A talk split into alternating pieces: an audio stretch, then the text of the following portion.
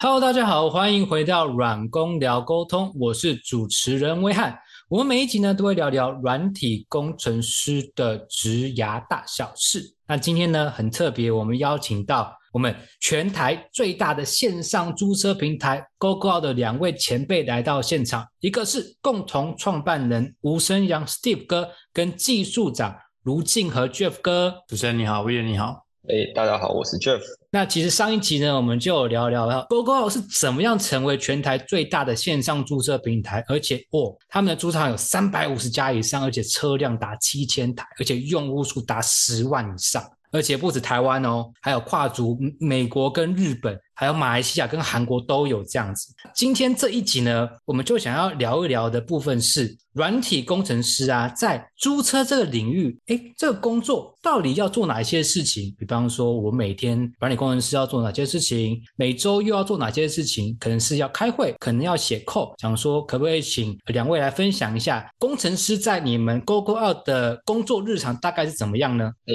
是好，就是我们每天哦，除了周三都。Meeting day 以外，就是有一个 stand up meeting，那就是除了这个以外，我们通常没有什么就是正式说要就是开会的东西这样子。对，然后每周的话，就是我们偶尔会隔几周会有一个 tech share 的一个 seminar，因为因为就是我们在碰的东西，有时候应该说我们自己蛮喜欢，就是碰新的一些 tech stack，然后就是为了解决一些比较有趣的问题，我们通常会去碰一些比较奇奇怪怪的 stack 啊，然后或者是就试着用。用一些比较新的技术去 refactor 我们过去的一些比较老的设计，那我们就会有人出来，之后的一个 text texture 的 seminar。那我想问一下，你们那个 tech seminar 最主要是在做哪一些事情？比方说研究新的技术，然后研究这技术怎么样可以带到公司，是这样吗？可以再多说一点吗？嘿，是对对对对，我们应该说我们就是会有工程师，然后就会在那边抱怨说，哎，这个抱怨这个地方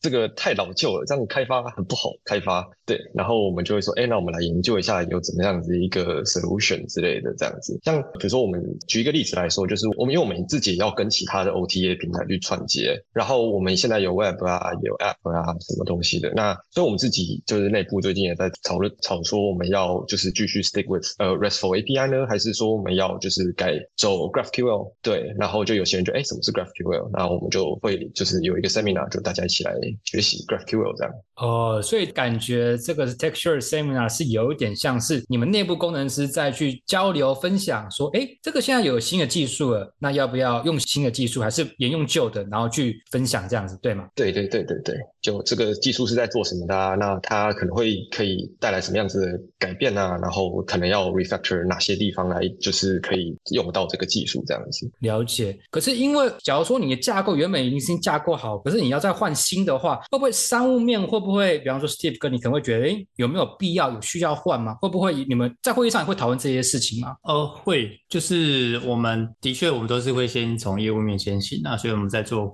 开发工人都是先这样讲。那只是说遇到就是因为有新的任务进来，或可能是商务任商务的任务进来，有我们新的合作伙伴，那我们要赶快把握。对，然后就会变成说，哎，呃，我们会讨论说，到底我们要一口气做到好。还是我们先做六十分，对，先做六十分就好。那就要看当时的的一个时空背景。举例来讲，如果说我们能够有多一点时间去准备，因为我们最最不希望就是做现在做了一个功能或做了一个程式出来，可是我们明知道可能三个月要 fail 掉，那这个真的是最不希望这样做。可是如果这个商务就是必须要在这三个月内完成，那我们就得这样干。哦，对，因为不然这机会可能错失掉了。对，那不然的话，其实我们都会希望说，尽量让工程的事情可以一次做好，或者做完。之后可以重复再使用，不要做一个三个月后要两个月后就把它 fail 掉了，这样子是蛮可惜的。对，但回到先就是那，但是如果我们比如说像我们这个上次我们讲了，我们跟 Light Travel 合作，那我们可能就是这个合作案很很快要推波了，我们就不可能再先想说做到好。对，我们就想想办法，我们可不可以先想办法解决当下的的问题，先做出一个六十分，或者先赶快可以用先走。对，是这样子。了解。所以这样听起来感觉就是以商业先行，逆推回来，比方说有些活动是要。三个月内赶快完成，那可能在技术面可能就是先求有，赶快先把它给可以 run 再再说。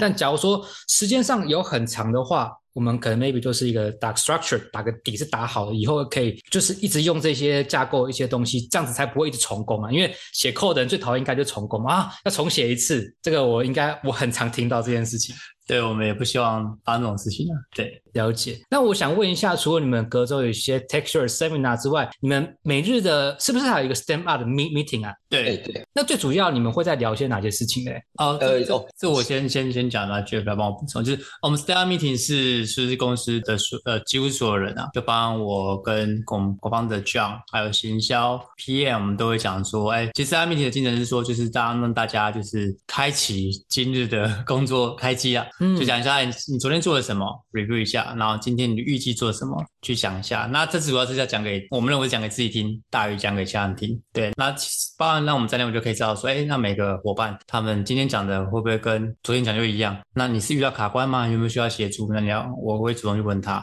那他自己在讲的时候，如果说呃讲比较难听，如果他想打混的话，你连续讲三天一模一样的事情，那也怪怪的。嗯，对，那其实他其实是目的是要让就是一开始早上的时候大家开机开启这个呃工作的一个一个程序这样，那顺便也整理一下思绪，不要说一来的时候就很很混乱，然后东东碰一点西碰一点，可是你没有一个今天要做什么主轴是这样，所以 s t a r meeting 就是大概就一分钟到两分钟我们就结束了，每个人 OK 讲三十秒这样子。OK，就是讲一下自己可能今天要做什么，提醒自己哦，今天的开始我自己都讲了，那我就是会去做这样子。是，那我想问一下 Jeff 哥，那通常你们在 GoGo 里面的软体工程师，大家每天大家都在做哪些事情啊？写 code、开会吗？还是等等之类的？哦，我我们其实很少开会，因为我们其实这这边在试着培养的一个文化是一个比较 bottom up 的一个文化，那就是说，嗯，大家自己呃 own 自己想要做的事情，然后就是跟着就是把想要把它做好这样子。我我我举个例来说好了，就是比如说我们之前在做一个金流的串接的时候，然后我们负责做这个串接的那个负责人，他就会去负责去 study 说要怎么做啊，然后可能就是后端要做什么，前端要做什么，然后或者是有哪些事情是上页面这边我们需要去跟呃金流公司去负责的，然后他就会跟我们讲这样子，而就是我们比较一个 bottom up 的一个比较奇特的地方这样子，而不是说哎一个人进来，然后比如说我我我来研究一下所有东西要做好之后，然后我跟后端说哎你去做这个，然后前端说哎你去做这个，然后再跟就是比如 Steven 说你帮我去联络什么这样，而是就是负责的那个可能是工程师，可能是 PM，有可能是 whatever 谁，然后就是去去 own 一个产品这样子。对，所以我们其实很少开会，就是因为就每一个小功能都是一个产品，然后所以自己就是做到你自己会觉得喜欢的那个样子这样。了解，所以你们公司感觉很 free，比较少开会这样子。那我想再问一下，那在分工面，那你们 logo 里面，你们软体的话是怎么样分工呢？比方说有前端、后端，还是你们是摆工具或者是摆功能去去分工的部分？呃，对，我们这边是有分前端跟后端，那但后端就是有时候会就是 被要说要去做一些前端的事情，或者是对对对对，然后前端有时候也要支援后端，那但是大家主要会有一个自己专精的一个 code base 这样子，因为就像呃我们之前有提到的说，我们我们其实除了大家看到的这个订车的页面以外，我们还有很多很多的产品，对，所以我们希望就是大家不要一口气看太多产品，这样会太分散这样。了解。那你刚刚有讲到说，你们除了注册之外，还有其他的产品，像是哪一些产品啊哦，呃，我就是比如说给店家的那个 ERP 的系统，？OK，对对对。哦，ERP 的系统也是，因为你们的平台除了给，比方说一般的用户，也要给所谓的租车行平台使用，他们可能要上架、要下架、要新增车辆等等之类的。对，然后我们也有做一个小小工具，让我们合作的布洛克可以你们还帮布洛克内做工嵌具？对，就内嵌在他们的那个文章里面，就可以直接输入地点搜寻，就不用还要跳到我们的首页再输入地点搜寻找出来，就看起来它比较像是一个就是内嵌的工具啦。嗯对对，那这个我们也会去去做。OK 对，然后刚刚呃之前我们分享，我们有跟一些跟 OTA 就是 Online Travel Agent 的串接，对啊，那也是要去也这家开发的工具去跟对跟人家对接了。嗯哼哼，所以感觉工作上面在软体上也蛮多元的，除了租车外以以外，还要做 ERP，还要帮布洛克去做一些小工具，我真的是觉得呃非常的厉害。那我想问一下，在你们公司里面的，因为我们知道城市有很多种语言嘛，你们目前用哪一些语言比较多啊？呃，了解。呃，我们后端这边现在就是是用 PHP 比较多，那另外一部分的后端是使用 Python 去写的这样子。对，然后前端的话，我我们现在都就 TypeScript 对啊，因为就普通的 JavaScript 没有形态的问题，就之前会常常传来传去，然后就出错了。所以，对那 App 的方面呢？啊，App 的方面，我们是使用 React Native，然后我们是使用 Expo 的框架，那但我们就是一直踩到一些 Expo 的坑，所以其实我们也有点想要就是换吗 对换其他的东西这样子。对，OK，那我想问一下，那假如说想要加入你们的公司的话，要具备哪些条件会比较好？哦，我觉得加入这个公司的话，我觉得主要是因为呼应到我们刚刚说的，我们希望是大家是一个 bottom up 的文化的部分这样子，所以我我们这边很崇尚的是，就是大家喜欢自己搞东搞西的那种人。然后比如说我们在我在我自己啦，我在挑履历的时候，我就故意去看这个人有没有什么 side project，然后偷看一下他的 GitHub，然后就哦他在乱写一些其他的东西，这个人一定很喜欢瞎搞。然后因为我觉得这种人就是会可能就是在开发上的时候会有一些比较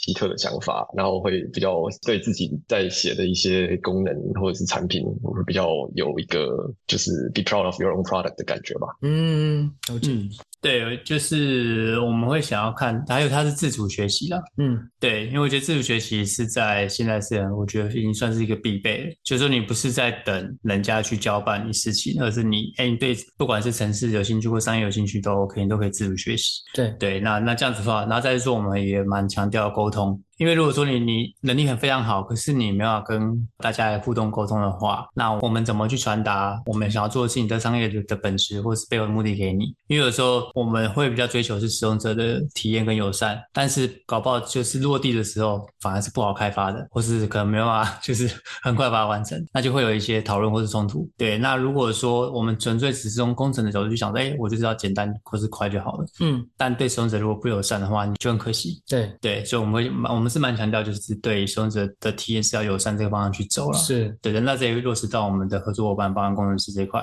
是要有这样的意识。因为做出来的产品，我们是要面对市场的。如果说我们很很简单做出来了，或者很快做出来了，结果丢到市场发现不行，fail 掉，那也是要重来。对啊，对，是这样子。感觉也是要有商务面反推回来这样子。是是是。那我想再问一下，拉回这个主题哦，因为我们今天要聊在你们租车的软体工作的业态。那我想问一下呃 Jeff 哥的部分哈、哦，那你目前的话会跟你们公司哪些职位会接触比较多？比方说是你的 PM 呢、还是说设计师啊？通常会接触到哪一些人？了解，呃，我这边通常比较多接触到的其实都是商业面的，因为嗯，呃，这个租车的租车的业态它其实有点难搞，有点难搞呃哦，这大家最喜欢听难搞的部分。哎，怎么说呢？就是呃，就是一百间店，它可能就会有两百个定价策略，然后三百种算日期的方法。对，然后我们本来以为这是台湾独特的一个生态，然后我们到日本之后发现，哦，日本也差不多嘛。然后，所以我们就是反过来就是要跟很多就是呃 BT 啊，或者是 PM，就是大家就要讨论说，哎，我们到底要怎样可以写出一个好的东西，然后就是来应付很多种 corner case 这样子。因为很多 corner case 意思就是说你的 code base 会变得很脏，对啊。然后所以就是我们这边反而其实都是在试着去就是搞定这些 corner case，然后最后再跟工程师这边就是大家起来 co work，看怎样子可以把它写成写成一个好的东西这样。哦，所以听下来，租车行业的软体工程师，感觉是商业面要先把它给瞧好之后，再拉回来就去做，而不是像，因为我录过蛮多软体工程师的 podcast，也跟一些人聊，他们可能会面对，比方说我是前端，我就对后端，我对设计师，我对 PM，对不对？偶尔对一下业务，感觉你们公司是，诶，是商务面会面对的会比较多，对我们工程师其实还蛮蛮多时间会跟跟我们的客服在在聊。跟客服聊哦，对，因为客服这好特别哦，我们客服因为他是第一手接触到客户的讯息嘛，是那那我们团队也没有说到非常非常大啦。那客服遇到问题，然后他甚至会去先去了解一下是不是多数的。我们的客户不是只有